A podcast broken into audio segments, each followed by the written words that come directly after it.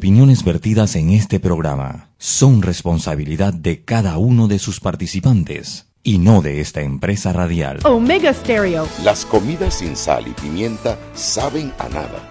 Bien, sucede lo mismo con la actualidad nacional. Usted tiene muchas noticias. Le invitamos a que la sazone con sal y pimienta. Con Mariela Ledesma y Annette Planels. La receta está lista y usted está invitado a la mesa. Sal y Pimienta, presentado gracias a Banco Aliado.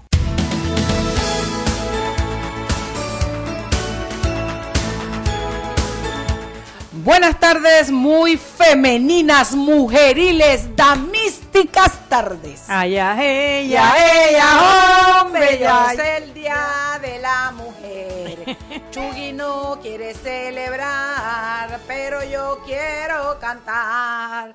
Ella, ella, hombre, hoy es el día de la mujer. Oigan, tú sabes que hoy eh, Irma Planels con su con su tú sabes no su Irmishi, actitud, Irmishi. Irmishi, pone un tuit diciendo oigan no es el día de la madre de, de estar regalando rosas Sí, la gente mira. enseguida te empieza a felicitar como si Como si, no, mira, lo que pasa es que la celebración del Día de la Mujer está rodeada de eventos tan tristes que dieron pie a que la presión del incipiente movimiento femenino en aquella época eh, lograra que se diera un día para celebrar a la mujer, no para celebrarla, pero bueno, hombre para celebrar las, lo- los éxitos Pero- o los avances en la lucha en contra de la discriminación Pero es que eso pasó De la falta después. de equidad. No, la, lo que pasa es que se dio en medio de, de, de, de- de hechos muy tristes. Se prendió una fábrica en Nueva York con todas sus costureras adentro y les habían cerrado la puerta para que no pudieran ir ni al baño y se murieron 140 y pico de mujeres quemadas adentro de esa fábrica. Y después de eso, más una lucha, se logró que el día 8 de marzo fuera el Día de la Mujer. Entonces, lo que se dice es que no hay una celebración es una conmemoración conmemoración. Yo en base a eso quería ver dónde andará Roberto, porque yo quiero que sepan que Roberto ni se sienta en su puesto, ni lo vemos.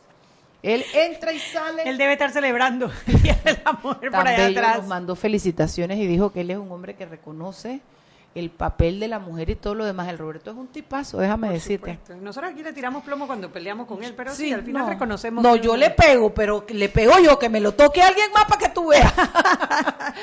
Nosotros aquí vamos a ponerles un audio que me gustó ponérselos porque es como un audio antiguo, ¿no? De cuando se narraba la noticia en aquella época, de cómo se dieron los hechos. A mí me gustaría que lo escucharan, demora como dos minutos y pico, pero me parece interesante comenzar el programa con, con ese audio que les narra la- las fechas, los eventos, cómo se fueron dando, las mujeres que participaron, quiénes...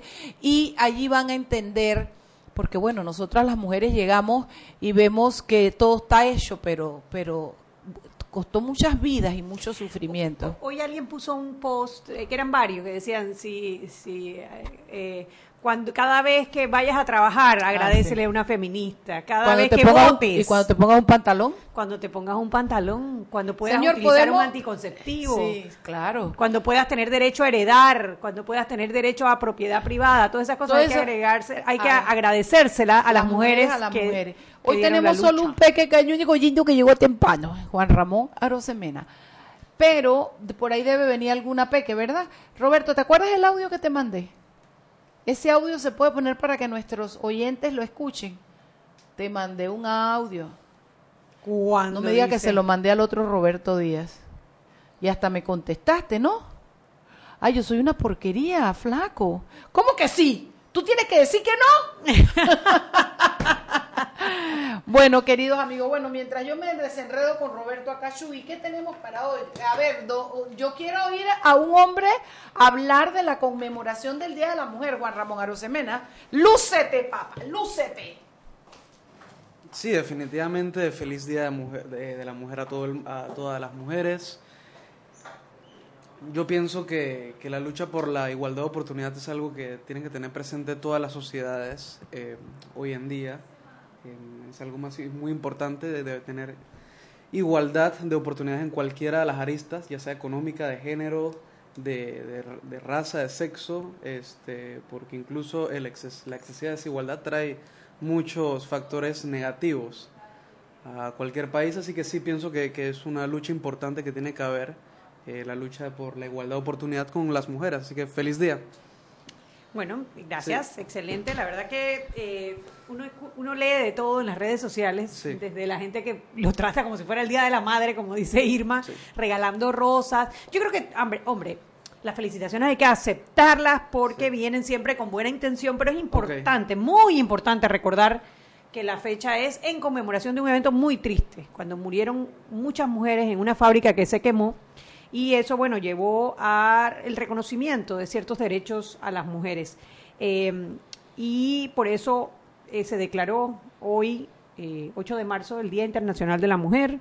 Creo que, es un momento para recordar aquellas mujeres que han logrado cambios importantes para mejorar la vida de otras mujeres.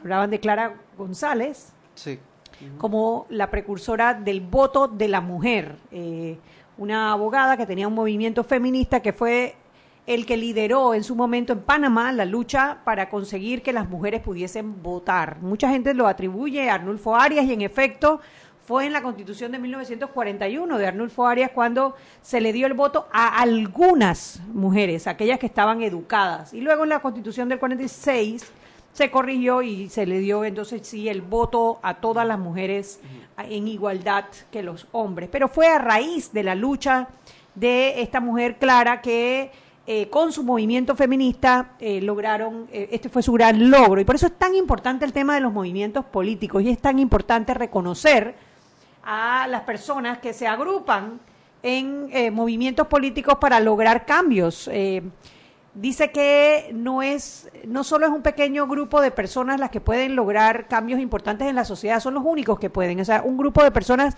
que se unen alrededor de un propósito, alrededor de, de una de un objetivo, los que pueden lograr los cambios que eh, que mejoran la vida y la calidad de vida de, de las personas. Así que creo que es importante reconocer a varias mujeres que han liderizado temas de, eh, de equidad de género. Por ejemplo, habla de Clara González con el voto de la mujer. Telma, mi héroe, Telma, heroína.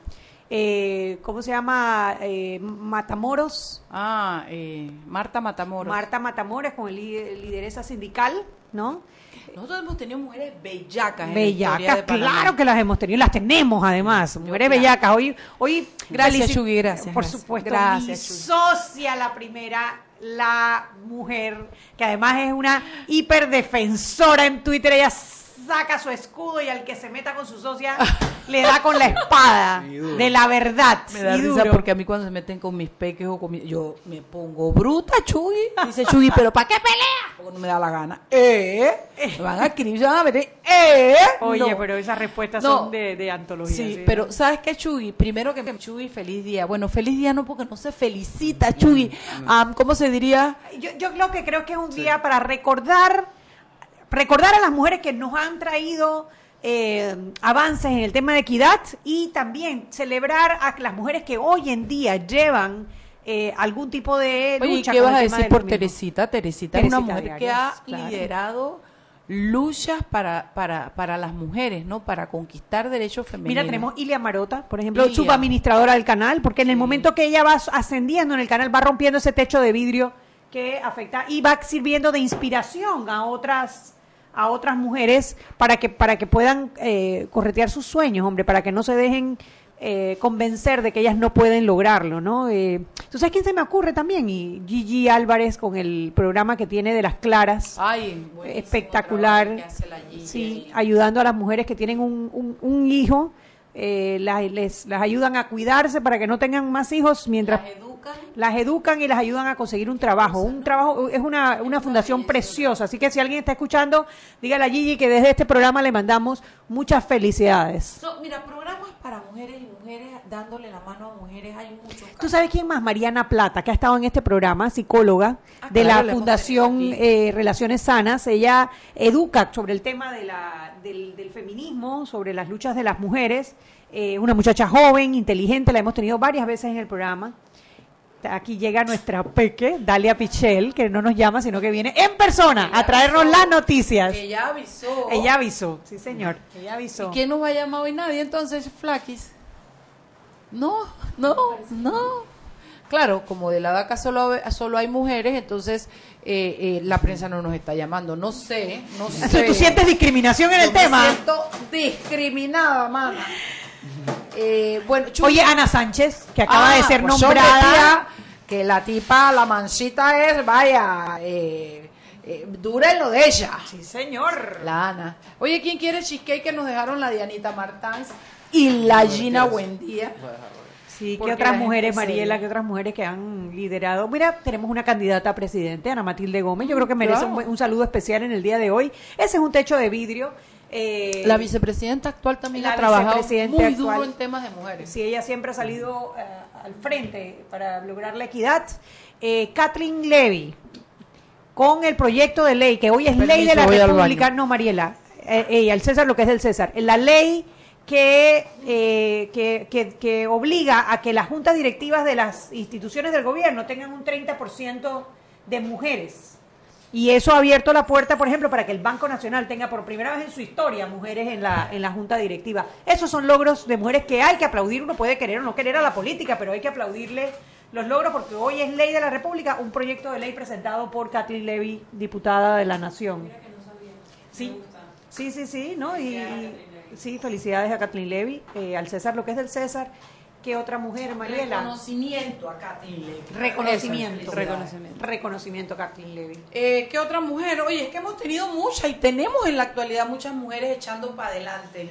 Bueno, tenemos a Inés Seymat de, de, de Grimaldo, de Grimaldo es, la primera presidenta de junta directiva de un banco en Panamá. Es la única, además, que además eh, eso es un techo de vidrio que ella ha roto. Ojalá que otras mujeres puedan lograr esos, esos eh, bueno, el punto es que muchas mujeres tuvieron que, luchar duro y parejo para que llegáramos y con ciertos derechos nosotras.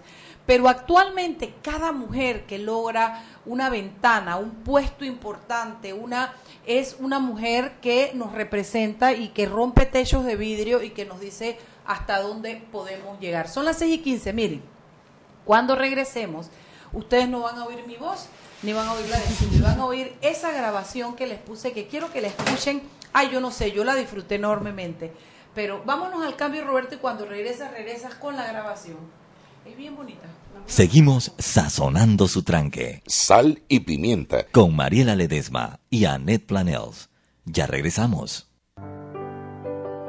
Siempre existe la inquietud de cuál es el mejor lugar para cuidar su patrimonio. En Banco Aliado tenemos la respuesta. Presentamos el nuevo plazo fijo Legacy, porque creemos en el valor del ahorro, la conservación y rendimiento de su capital y el fortalecimiento de su patrimonio. Banco Aliado, vamos en una sola dirección, la correcta.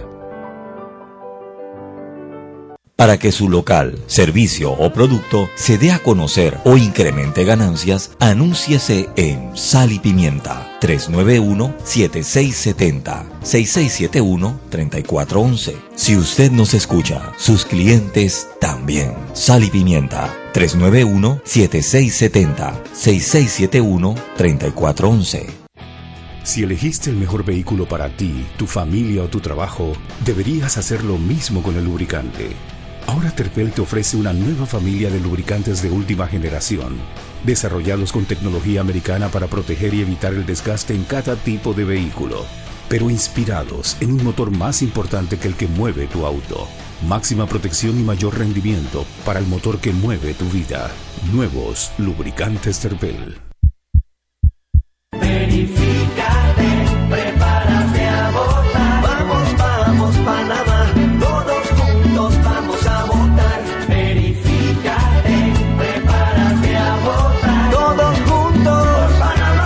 Llegó el momento de verificarte. Entra a verificate.pa o llama al 811 Conoce tu centro y mesa de votación para las elecciones del 5 de mayo 2019. Haz tu parte. Tribunal Electoral. La patria. La hacemos todos. Descargue la nueva app de Omega Stereo en sus celulares. Atención oyentes Omega Stereo, consigue la nueva app de Omega Stereo en Play Store y en App Store. Ahí podrás escuchar la programación de Omega Stereo en vivo 24 horas. La nueva app de Omega Stereo, consíguela en Play Store y en App Store.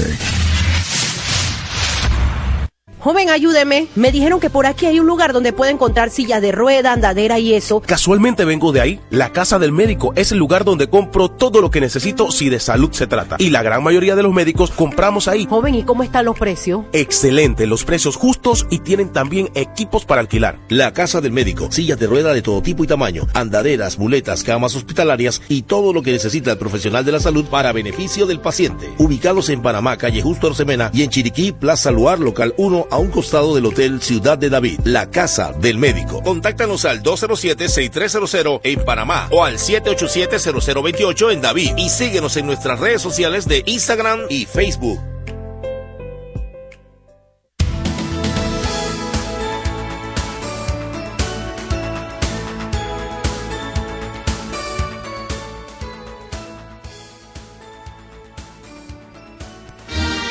Pan y paz marzo de 1857. Última hora, New York City. Miles de trabajadoras textiles del Bajo Manhattan protestaron en las calles contra los míseros salarios y las condiciones inhumanas en que viven. La policía las dispersó a macanazos. El número de mujeres heridas en estos incidentes aún se desconoce. Marzo de 1867. Noticia urgente. Una masiva huelga de planchadoras de cuellos se está llevando a cabo en la ciudad de Troy, estado de Nueva York. Las mujeres denuncian la explotación laboral a que las someten, pero los patrones amenazan. Deberán volver a las fábricas con salarios menores que antes. Agosto de 1910. Durante la segunda conferencia internacional de mujeres socialistas que se realiza en estos días en Dinamarca, la dirigente alemana Clara Zetkin ha propuesto la celebración del Día Internacional de la Mujer.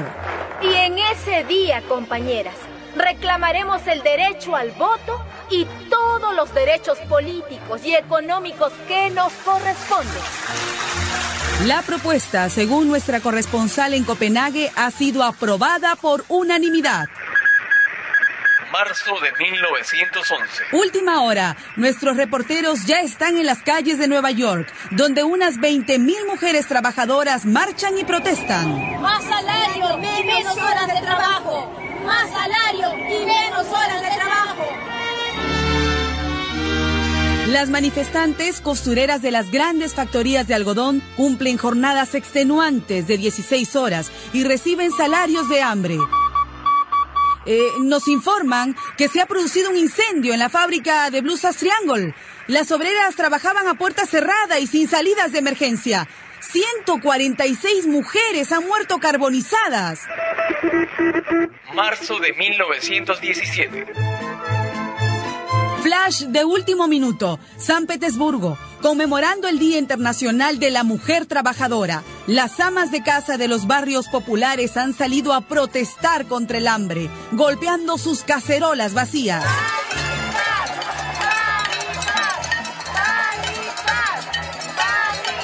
Muchas de estas mujeres han perdido a sus esposos en la guerra. Las rusas piden pan y paz y exigen el regreso de los combatientes. Nos informan que los obreros de Moscú acaban de declarar una huelga general en apoyo a las mujeres. Y un cable de última hora. El ejército se ha negado a reprimir la protesta y más bien los soldados se han sumado a ella. En estos momentos se dirigen al Palacio de Gobierno pidiendo la salida del zar Nicolás II que tiene, según parece, los días contados. En 1952, la Asamblea General de las Naciones Unidas, en sesión solemne, declaró el 8 de marzo como Día Internacional de la Mujer.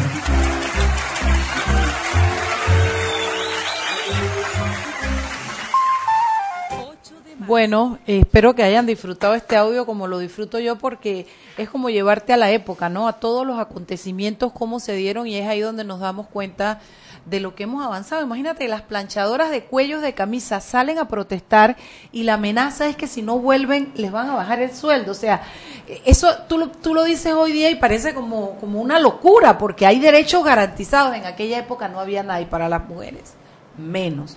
Entonces creo que esa es la importancia que tenemos del día de hoy. Llegó Peque Joel Batista, Peque eh, Dania, Dalia Pichel y ya, y ya estaba Peque Juan Ramón. Así es que chicos, ustedes. Siento que el audio y muchas de las cosas que he leído este día, eh, más que el año pasado, capaz yo me estoy informando mejor, que es una buena señal, pero siento que esta vez han logrado como crear un contexto histórico más eh, marcado acerca de qué es el 8 de marzo, por qué es el 8 de marzo y qué estamos conmemorando hoy. Siento que eso es bastante importante. O sea, no es solo, ah, no es solo el Día Internacional de la Mujer por ser el Día Internacional de la Mujer, porque alguien decidió que es hoy. O sea, tiene un trasfondo histórico y siento que esa es la parte como más importante de la gente, o sea, de entender que viene por algo, o sea, pasa por algo, se conmemora hoy por algo, o sea, la fecha tiene un significado y y son un montón de, de mujeres a lo largo de la historia que han sacrificado probablemente los como alguien me lo explicaba es que han, sacrificaron los pocos derechos que tenían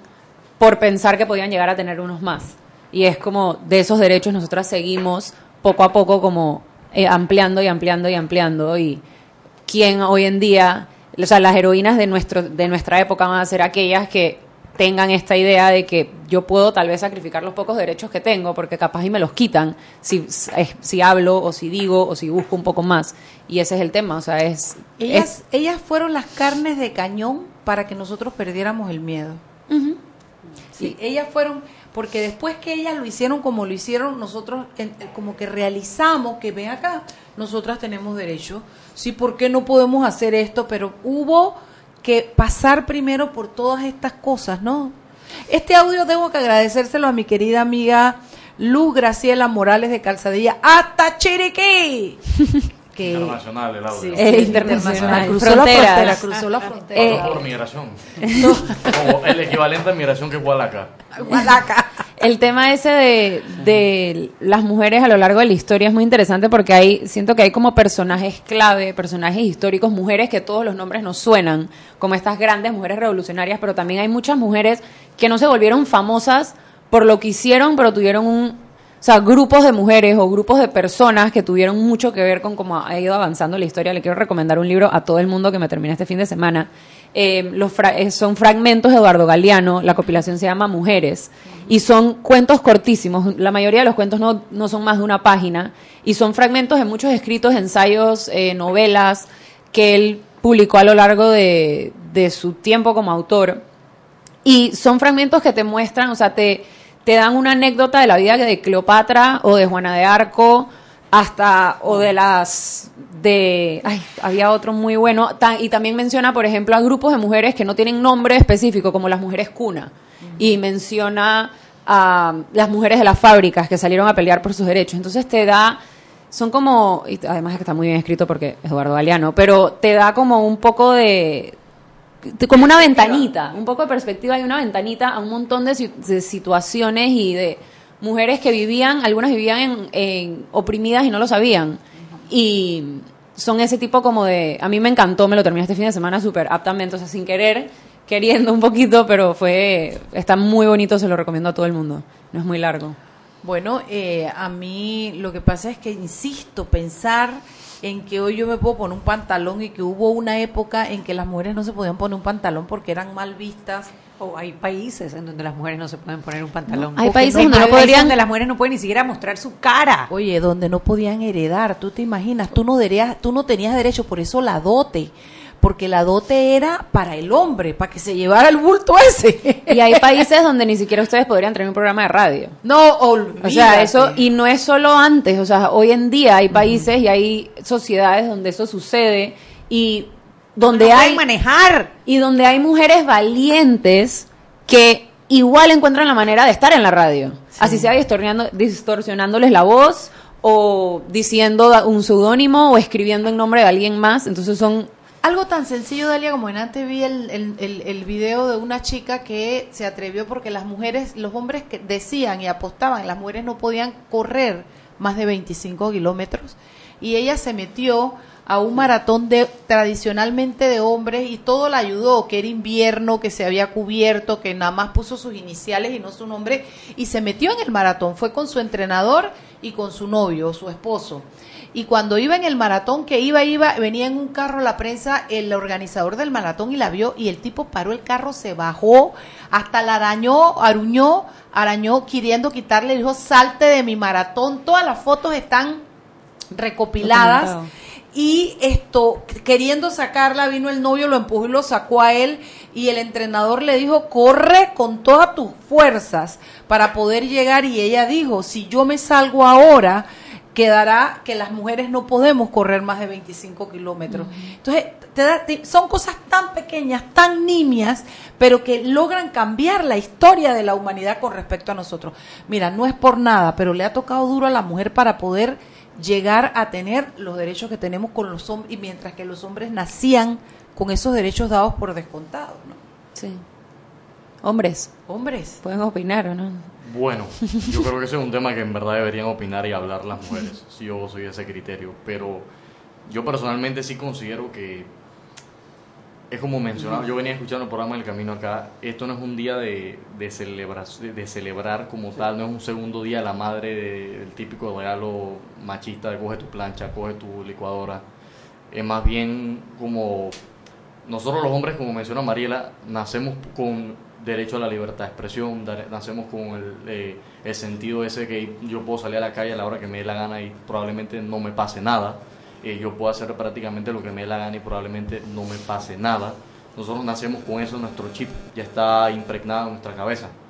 En cambio, las mujeres pareciera que, bueno, no pareciera, es una realidad, no, no, no, no tienen no, no, no tienen esa- esos mismos beneficios que nosotros como hombres o esos mismos privilegios como hombres que a veces no somos capaces de reconocer del yo andar por la calle tranquilo, bien vestido hoy, que ando, asumo yo, eh, y que no me estén diciendo babosadas por ahí, que no me estén acosando, cosas que las mujeres sufren todos los días. Eh, no, no le tengo que estar diciendo a mis amigos, hey, a- eh, ya, eh, por dónde voy, no le tengo que estar mandando mi, mi ubicación en tiempo real a mis familiares para que sepan con quién estoy, dónde voy, porque piensan y aseguran y dan por hecho que yo como hombre soy capaz de defenderme. Y esas son cosas que las mujeres sufren y siguen sufriendo hoy en día. Y eso es, una, eso es un tema de, de cómo los problemas van mutando. Me parece que estamos migrando con todo lo tortuoso del asunto, pero cada día estamos migrando hacia una sociedad más justa, más inclusiva y que cada vez esos micro, micro, micro, micro problemas que antes lo se veían como micro, se están visibilizando y se, está, se dan, estamos dando cuenta de que son la causa y la razón de los problemas de nuestra sociedad. Bueno, tal cual, nos vamos a ir a cambio, pero primero les quiero decir, mi amigo Samuel Edward, que yo fui una porquería ayer que no lo, no lo felicité, mi amigo. Te fuiste a comer con él, pero no Me lo felicitaste. ¡Oh, ¿eh? cosa más buena comimos! Mariela Se me olvidó felicitar a mi chombo bello, pero yo lo Samuel, yo soy inocente porque a mí me avisaron de eso a la salida. Si no, Sí. yo hubiera mandado una felicitación bárbara, especial. Pero si ella no te la felicitó como tú le mandabas la felicitación, igual no le iba a llegar. Bueno, pero es que cuando- a la salida ella, Ella me me dijo lo- que yo iba a cenar con Pero el punto Samuel, es que de Samuel me mandó ayer, y esto me he reído, mandó ayer, hoy mandó un, un meme que dice, por muy gallo que sea el gallo, la gallina siempre será la de los huevos. al cambio. Es medio machista el tema, ¿no? Está bueno, está Seguimos bueno. sazonando su tranque. Sal y pimienta. Con Mariela Ledesma y Annette Planels. Ya regresamos. Si elegiste el mejor vehículo para ti, tu familia o tu trabajo, deberías hacer lo mismo con el lubricante. Ahora Terpel te ofrece una nueva familia de lubricantes de última generación, desarrollados con tecnología americana para proteger y evitar el desgaste en cada tipo de vehículo, pero inspirados en un motor más importante que el que mueve tu auto. Máxima protección y mayor rendimiento para el motor que mueve tu vida. Nuevos lubricantes Terpel. Siempre existe la inquietud de cuál es el mejor lugar para cuidar su patrimonio. En Banco Aliado tenemos la respuesta. Presentamos el nuevo plazo fijo Legacy, porque creemos en el valor del ahorro, la conservación y rendimiento de su capital y el fortalecimiento de su patrimonio. Banco Aliado, vamos en una sola dirección, la correcta. Para que su local, servicio o producto se dé a conocer o incremente ganancias, anúnciese en Sal y Pimienta 391-7670-6671-3411. Si usted nos escucha, sus clientes también. Sal y Pimienta 391-7670-6671-3411. Joven, ayúdeme. Me dijeron que por aquí hay un lugar donde puede encontrar sillas de rueda, andadera y eso. Casualmente vengo de ahí. La casa del médico es el lugar donde compro todo lo que necesito si de salud se trata. Y la gran mayoría de los médicos compramos ahí. Joven, ¿y cómo están los precios? Excelente, los precios justos y tienen también equipos para alquilar. La casa del médico, sillas de rueda de todo tipo y tamaño, andaderas, muletas, camas hospitalarias y todo lo que necesita el profesional de la salud para beneficio del paciente. Ubicados en Panamá, calle Justo Arsemena y en Chiriquí, Plaza Luar, local 1 a un costado del Hotel Ciudad de David, la casa del médico. Contáctanos al 207-6300 en Panamá o al 787-0028 en David y síguenos en nuestras redes sociales de Instagram y Facebook.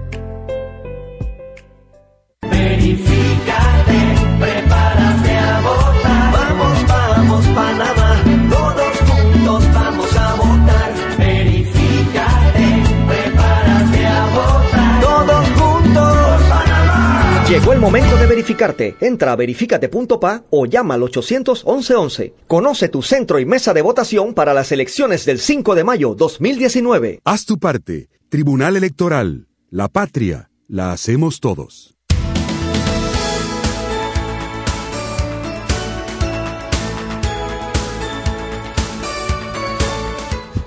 Hola a todos, bienvenidos a Sal y Pimienta.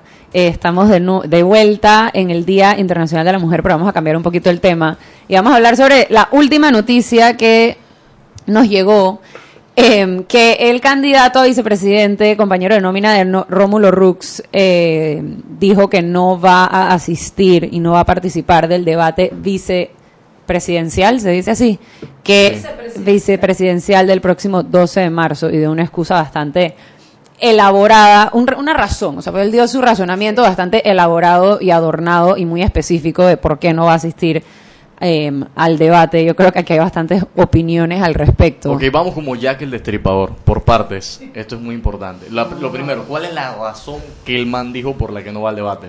Ok, O la, sea, ¿Qué argumenta él? Porque dije, yo no voy, pues. O fue- la razón que dio es que, o sea, básicamente no va a estar en el país ese día y la razón por la cual no va a estar es porque hay una niña que él ayudó a que se le gestionara la operación de emergencia, vida o muerte que se le tenía que hacer a esta niña y se abrió una oportunidad para que él vaya a visitar a la niña en España donde la están operando en esos días. Porque la niña cada vez que se despierta pregunta por él. Eso dice el comunicado. Ok, si nos ponemos a ver en el fondo, eh, es bastante noble. O sea, siendo, siendo sincero, siendo sinceros y realistas, es bastante noble la excusa que están mencionando. Ahora, me parece que es muy mal timing para hacer esa vaina. Siendo la otra parte, siendo, viéndolo como la parte sentimental de uno, es verdad, este señor antes de, ser candidato a vicepresidente, tal vez hizo más bien que muchos clubes cívicos y muchas organizaciones sin fines de lucro en nuestro país, salvándole la vida a muchas personas. Eh, pero la realidad es que él, ahora al ser candidato a un puesto de elección popular, está adquiriendo un compromiso con el país, un compromiso con nosotros como ciudadanos, portadores de una cédula que vamos a ir el 5 de mayo a dar el voto a quien sea que nosotros creamos que es la persona más apta para el cargo de presidente y vicepresidente y todas las demás hierbas aromáticas subyacentes a eso. Eh, y me parece que hay compromisos ineludibles. O sea, un día más, un día menos, no...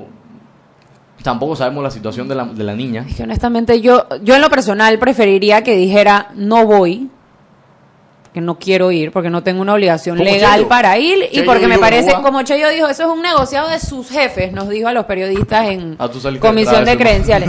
Eso es un negociado de sus jefes y yo no me voy a prestar ¿Qué cosa era un negocio? los debates. Los debates. Entonces que él no va a ir. Y él no tiene, o sea, el, el debate de vicepresidentes no tiene una obligación legal para ir claramente. O sea, eso no está eh, reglamentado en el código electoral como si están los otros. Pero creo que en el de presidentes tampoco estás obligado a ir. no estás obligado, pero lo que me refiero es que no es un debate oficial que está organizando el Tribunal Electoral, es un debate ¿Quién que está organizando organizando? Metcom y la Estrella de Panamá. Mira, a mí me parece que cuando tú adquieres un compromiso como optar para la vicepresidencia de la República, que tenemos que recordar que es la persona que asumiría las funciones de un presidente en el caso de que algo le pasara al presidente, ya sea de manera temporal o permanente, tú adquieres un compromiso con la ciudadanía de que te conozca y, de, y que pueda validar si tú tienes las capacidades, las aptitudes y las actitudes para asumir ese importante rol. Yo entiendo, mira, no sé si sea o no sea cierto que tiene que ir a visitar a, a nadie en España. Si es cierto, ¿qué más da un día más Un día menos, y exacto. cumplir con un compromiso que tenía con la ciudadanía para que lo No, que conociera? no que tenía, que tiene. que tiene, Sigue exactamente. O sea, a mí me parece que eh, si tú adquiriste este compromiso, este compromiso debería ir por delante, inclusive de tus co- de compromisos previos, porque es lo más importante para cuatro millones de panameños. O sea, y desde una posición como la vicepresidencia de la República, estaría en la posición precisamente a- de ayudar a miles de personas como la que hoy está en España. que Puede ser que quiera que vaya él personalmente. Ahora, Pero también, también una realidad. toma unos sacrificios. Yo estoy de acuerdo contigo, especialmente porque cada vez yo siento que los panameños queremos ejercer nuestro voto a más conciencia. Y el tema de los debates es algo muy importante para nosotros poder tener información y decidir, oye, si este sí, si este no. Y que tú decidas no atender a uno de estos debates nos quita información para poder tomar la decisión de una manera más consciente. Es como que vamos a ser, vamos a ser medianamente objetivos en este tema y bien, vamos a verlo de esta perspectiva. Quiero que lo veamos así. ¿Qué sabemos ahorita de quién es Luis Casís? O sea, ¿cuál es la información que nosotros manejamos? La información que maneja la ciudadanía de, de Luis Casís es una persona que ha trabajado toda su vida en denuncias comunitarias, eh, que de hace, muchos años para acá se ha manejado en el tema de eh, cumplir hasta cierto punto el rol que en su momento fuerte y de mayor apogeo cumplió la Teletón 2030, que era el de apoyar a los niños eh, con problemas que le faltaban las operaciones, que la silla de ruedas, que esas cosas como como las labores que hacían antes los diputados antes que le quitaran la partida, las famosas partidas circuitales para eso. No, pero ok, pero yo le voy a dar a Luis Casís las hacía hasta mejor que los diputados. Sí, por Con los millones de dólares públicos que tenían los diputados para hacerlo, Luis Casís. Sabía administrar bien esos fondos. Sí. Pero, es- es- pero- pero es- es- ese es el punto. Es, hasta ahí llega mi información como ciudadano que de Luis Casís. Es- si yo, si yo, si esa persona está optando para la vicepresidencia de la República y me falta una entrevista de trabajo, que al fin y al cabo es un debate, yo veo los, los debates como entrevista de trabajo, nada más que tienes cortos periodos de tiempo para responder, me está dejando a mí con la única, para poder yo tomar un voto informado o hacer un voto informado, me dejas con la única información que yo tengo que es la imagen previa de él, o la imagen que nos vende la campaña de él. Y profundiza un poquito más tu pregunta. Tú preguntaste qué información previa tenemos sobre Luis Casís, pero un poquito más al fondo, ¿qué información previa tenemos de Luis Casís para poder saber si es apto para ser vicepresidente? Y yo pienso que él era uno de los candidatos que más le hubiera funcionado este debate si, si, si lo ejercía bien.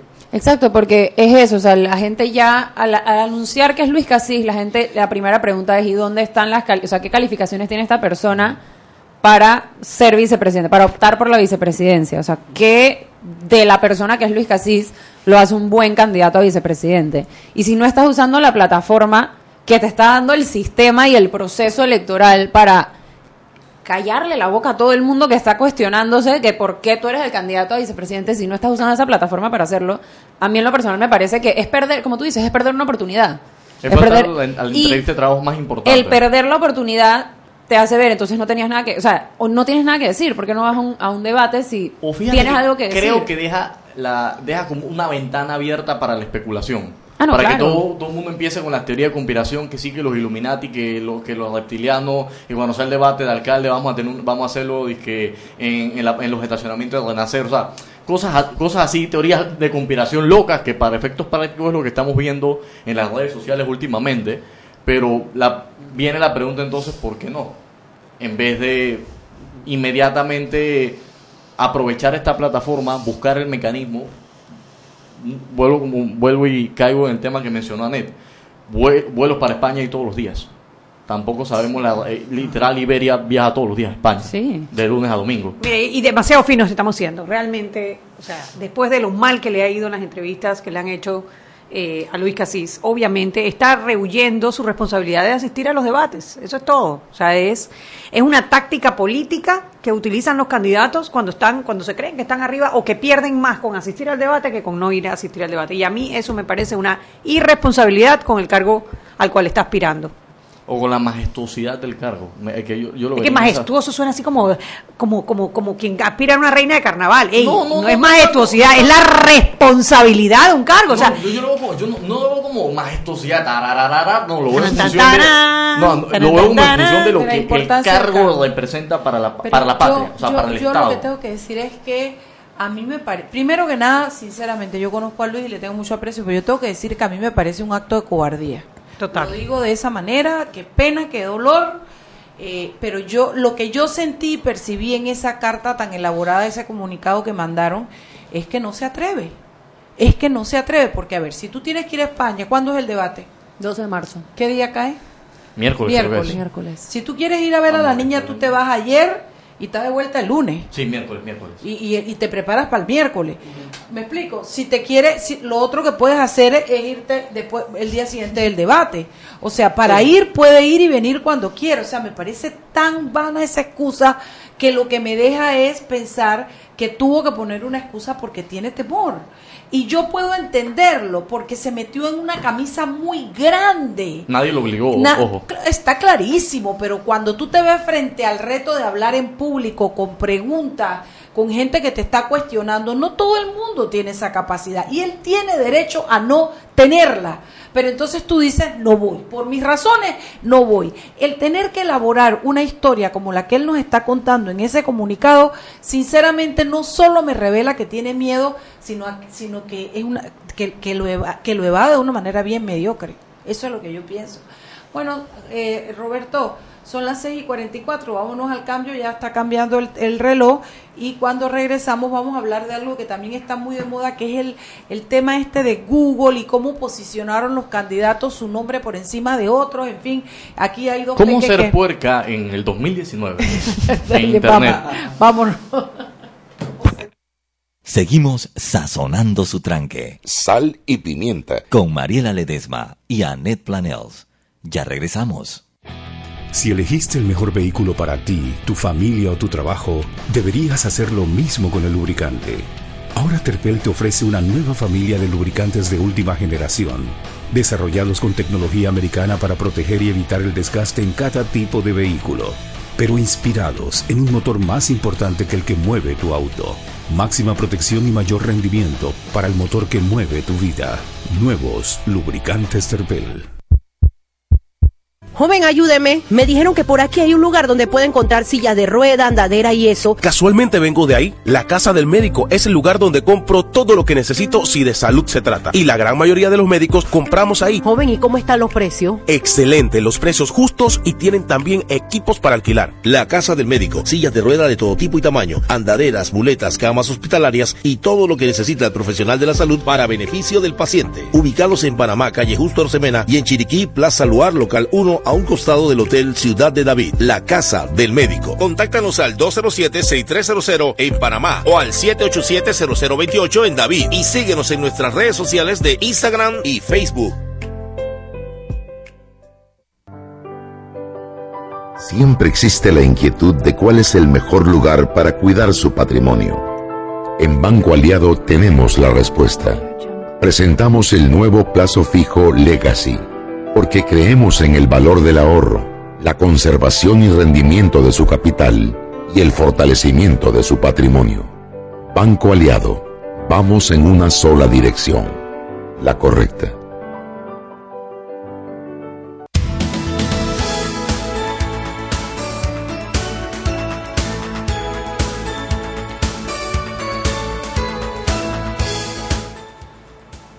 Hola a todos, volvemos a Sal y Pimienta, un programa con gente con criterio. No, nada más haciendo una aclaración es que me escribió el padrino que dice que es la majestad del carro. Ah, no la majestuosidad. Di- di- Ah, la ya- majestuosidad. Yo dije la majestuosidad, ya me imaginaba el Gracias, padrino, por estar pendiente de sal y pimienta. A ver, don Juan Ramón, presente el tema de ahora. Eso Sí, suena bueno, como yo pienso a que en Chavo el- el 8, Don Juan Ramón. Sí. Me molestaban en primaria a veces con eso del Ramón. sí. Eh, bueno, yo pienso que en este bloque íbamos a hablar un poco de lo que son las pautas publicitarias en Internet. Como ven ya, bueno, en realidad antes de la veda ya todos estamos viendo anuncios en YouTube, eh, en, en Google creo que no, ¿verdad? Corríjanme. En todos lados. Sí, así que no se respetó mucho el tema de la veda Hasta el electoral papel higiénico yo lo veía. Bueno, se Pero- respetó en el hecho de que no estaban pidiendo el... O sea, se fueron por los tecnicismos de la misma veda y de la ley. eh, que si pides el voto, que si estás pagando por ellos, que si todas esas cosas. Entonces, eh, creo que decir que... O sea, solo no quiero ser súper drástico, dije no se respetó la veda electoral, porque... estás Bueno, pero que están- pautando. Respetó. Sí, sí, es que eh, a eso mismo, o sea, a eso voy. A mí también, una semana antes de que se levantara la veda, me salían cuando me metía en YouTube, me salía este comercial que si no agarrabas los primeros dos segundos y medio no te dabas cuenta que era el CD. Parece un, comercial de la ATP. Estaba Pero la primera, está muy bonito el comercial. No, no, no, es que estaba diseñado para eso. Eso es una, ahorita les explico la técnica de Claro, los cinco pero la primera, tipo, los primeros segundos eran un poco de bandera CD y después paisajes y prosperidad y Panamá. Que si no agarraste los primeros dos segundos no te enteraste de lo que estabas viendo en realidad. Ok, y ahí entra una teoría bastante interesante, te lo digo yo, que ese es lo que me da, no es lo, que- no es lo que me da de comer directamente, pero es lo que le da un poquito de comer a la fundación. A mí sí. Bueno, la Ayudin es una fundación sin fines de lucro, pero nos obliga a tener Google, eh, YouTube Ads por el tema del tráfico premium que nosotros tenemos. ¿Qué es YouTube Ads? Eh, YouTube Ads son los anuncios de YouTube, los videos, o sea, el, el anuncio que sale antes de, de un video que nosotros tenemos que omitir anuncio para poder verlo. Bien, esto tiene una teoría que es bastante interesante que de hecho nos la enseñan a nosotros, a los creadores de contenido. YouTube tiene una cosa que se llama Creator Academy. Academy. Para que tengamos un contexto, YouTube es el dueño, eh, perdón, Google es el dueño de YouTube. Así que manejan la misma plataforma de Sí. publicidad, los mismos mecanismos de publicidad. ¿Qué pasa? Te dicen que cuando tú quieres hablar sobre un tema controversial y te dan una lista de 20, 30 temas controversiales, Exacto. ellos te muestran cómo hacer un video para que el usuario no omita el, el- no omita el anuncio. Entonces, ¿qué te dicen? Cuando omitan el anuncio no le pagan, no te pagan. Cuando omiten el anuncio, nada más te dan como algo simbólico. Ponte que de YouTube, YouTube te da siempre 70-30 a los creadores premium. Por ejemplo, a nosotros nos da 70-30, nos, nos, paga, nos paga una Porque nosotros somos premium. O sea, sí, sí, no, y a bien, a buena on- onda, espérate, o sea, bien medio- ganado. Medio, medio millón de reproducciones al mes y ganamos 60 palos Ah, al mes. Eso, Medio millón y ganan 60 dólares. sí, eso es comerse un cable. Porque educación es- Literal. No, de verdad, me sale más barato comer, comer cables. Lo que tengo en la oficina, o sea, literal. Pero bueno, ese no es el punto. El tema es que YouTube te enseña que cuando tú eres un, estás pautando y tú quieres poner temas, eh, anuncios de temas controversiales, tú lo que haces es que durante los primeros 5 o 10 segundos nunca tocas el tema controversial. Lo dejas para los últimos 15, 20 segundos del video. Para que la persona llegue hasta allá y una vez está inmersa por el attention span de los millennials que siempre va de 7 a 8 segundos, que es muy corto, y más con los stories, y uno lo ve con los stories de Instagram, con la gente que todavía eh, usa Snapchat, no- que no sé si exista, pero eh, existen. Dicen, Me- dicen, me- los números me dicen que contado, hay. Yo nunca he conocido uno.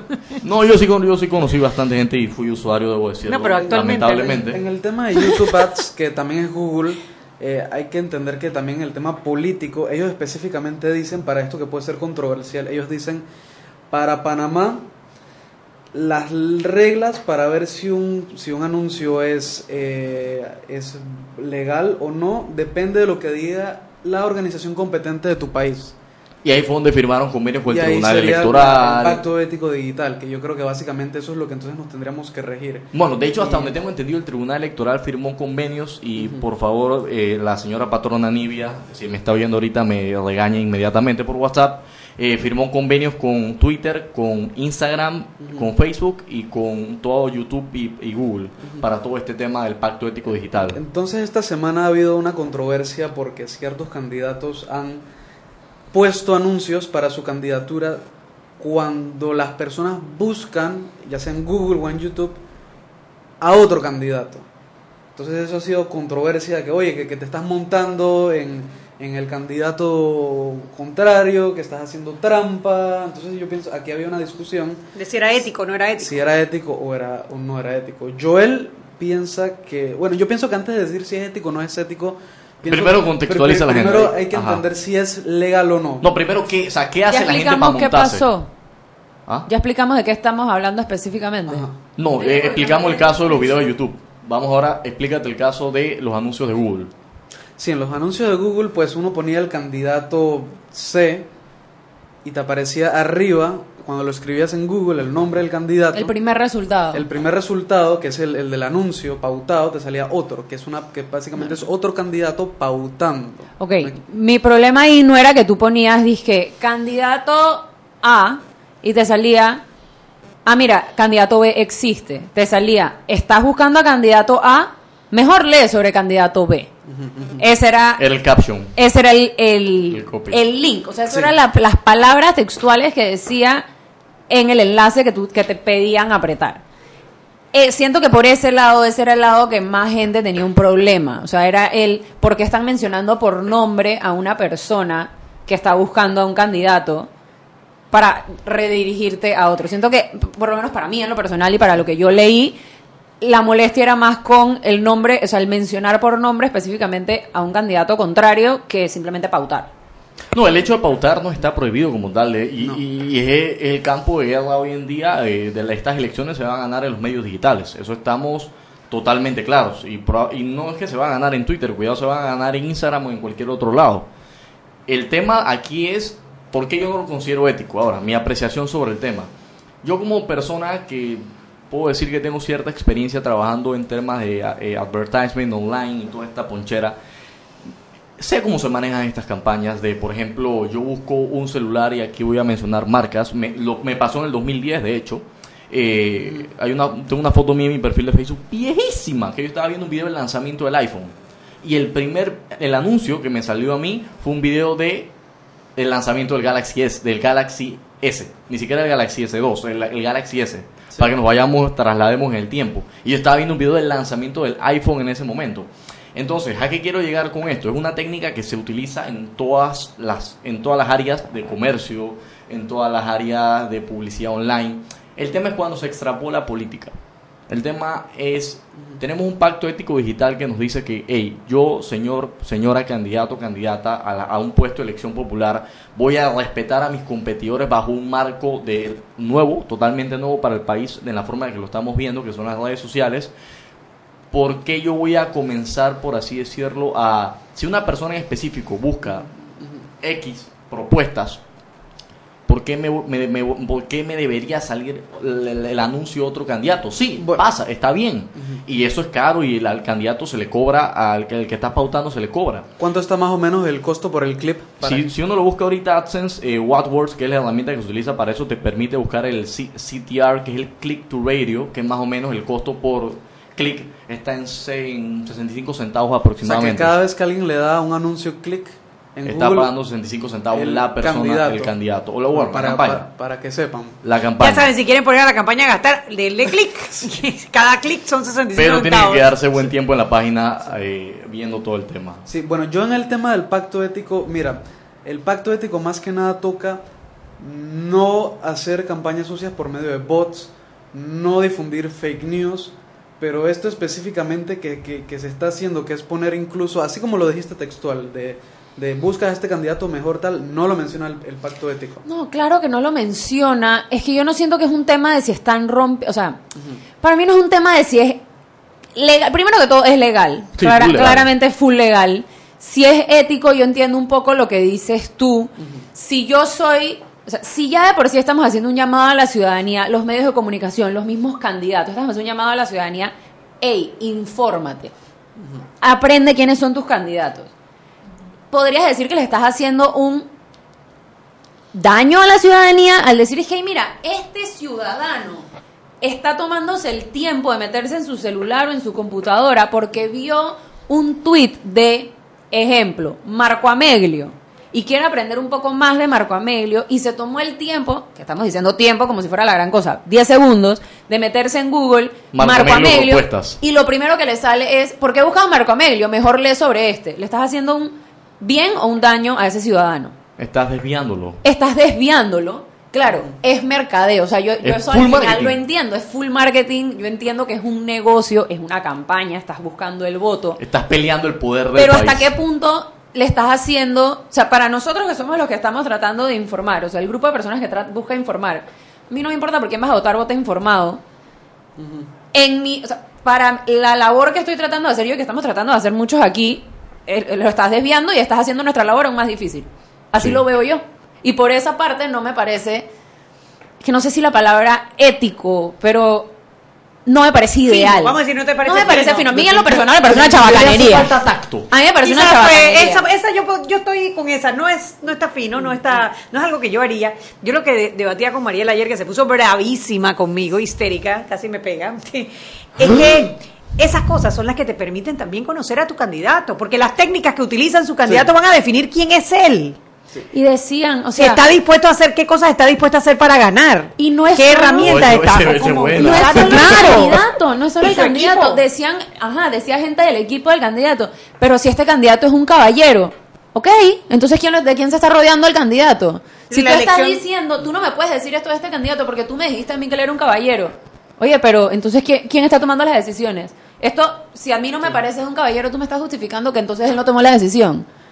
Es que lo más probable es que dentro de una campaña Claro política el candidato ni siquiera Yo se estoy enteró. segura de que el candidato no se enteró que eso pasó. Sí. Yo tengo la teoría que en muchas campañas tienen una como un ejército de personas alrededor de los candidatos bloqueándolos de todo lo que pasa fuera de su burbuja perfecta. Y eso es parte de la estrategia política de Claro, menos que una estrategia psicológica para que no pierdan el foco. Pero también la escogencia de tu equipo habla de ti, Sí. porque obviamente tú tampoco como presidente de la República vas a estar en todas partes, vas a escoger un equipo y ese equipo va a tomar esas me- decisiones pequeñas Esas que, que realmente son las que impactan en tu vida. Entonces, así como escoge a su equipo de campaña que toma estas decisiones, va a escoger a su equipo de gobierno que va a tomar otras estamos decisiones. hablando de campañas- Entonces, es la oportunidad perfecta para conocer al candidato. y de campañas de esta- millones de dólares donde no es solo una persona que se sentó a redactar cómo iba a ser el enlace y dijo, ah, va así. Eso pasó por un filtro de personas, eso fue un equipo. Sí, A- es- se sentó gente, hubo una reunión. O sea, ese- No, esa decisión, más de tres esa decisión mínimo. fue una reunión, por lo menos, no fue un email. Entonces, Email versus reunión. ¿entiendes? Porque es que la cantidad de reuniones que uno tiene en el trabajo sabiendo que pudieron haber sido un correo. Ajá. Esto no fue un correo, esto fue una reunión. Alguien se sentó a tirar ideas al aire y esta fue la mejor opción. Entonces, bastantes personas tomaron esta decisión y les pareció lo mejor. Capaz y funciona, no lo sé. Bueno, ha funcionado en otros, en otros países de América que ha Latina. funcionado. Y en Europa y Estados Unidos. Creo que para el caso del Brexit hubo, hubo un tema muy interesante con eso. Funciona, igual nos puede molestar. Es lo que siento yo. O sea, igual tenemos, estamos en nuestro derecho de decir, no, Igual me la parece es qué perfecto. podemos hacer. Reportar el bueno, anuncio. yo creo, yo creo que, Sí. que se hizo lo que se podía hacer.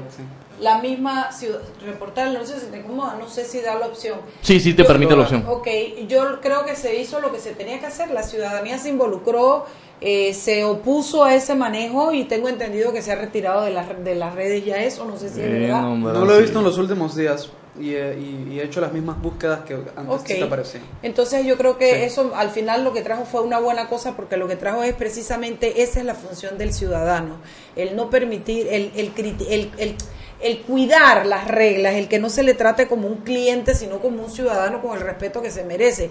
Yo será todo lo legal que sea, pero yo lo considero antiético, pararte por encima del- de, tu competencia eh, para, para, para sobresalir y considero antiético que tú te tomes el trabajo de buscar algo y a ti te vengan a meter de todas maneras otro Gato por porque, liebre. porque pagó 65 centavos. Eso a mí, la verdad es que eso no me parece digno. O sea, un voto por Son- 65 centavos. Son las 7 de la noche, el programa ha terminado, yo les agradezco mucho que nos hayan escuchado. Chugui, ya tenemos un programa para el lunes. Eh, bueno, el lunes viene Nilda de Quijano. Bueno, Chugui es una mujer de mucha fe, porque ya se la han, le han pedido tres fechas y las tres fechas la han cancelado. Sigue, ajá, y ahora dice Anet que le prometieron que ahora siempre sí. Yo, amiga, tranquila, yo traigo cualquier cosita, una agüita pipa, unos sandwichitos gracias al Señor, que en verdad es justo y necesario. Cállate la boca. oye. La cosa es que nosotros vamos, vamos a esperar que esta vez sí nos cumplan y que vea que disculpa, la verdad es disculpa, pero nos han plantado tres veces Y lo menos que podemos decir es cuando anunciamos nuestro próximo programa que nos han plan- sí, porque nos han plantado tres veces. Bueno, señoras y señores, ha sido todo por hoy. Váyanse para su casita, disfrútenlo, pásenlo chévere. Pueden ir en La Paz. Ay, Dios, este vino- viene de un entierro y viene más católico que nadie. Vámonos, chao, chao. Hemos presentado Sal y Pimienta. Con Mariela Ledesma y Annette Planels. Sal y Pimienta. Presentado gracias a Banco Aliado.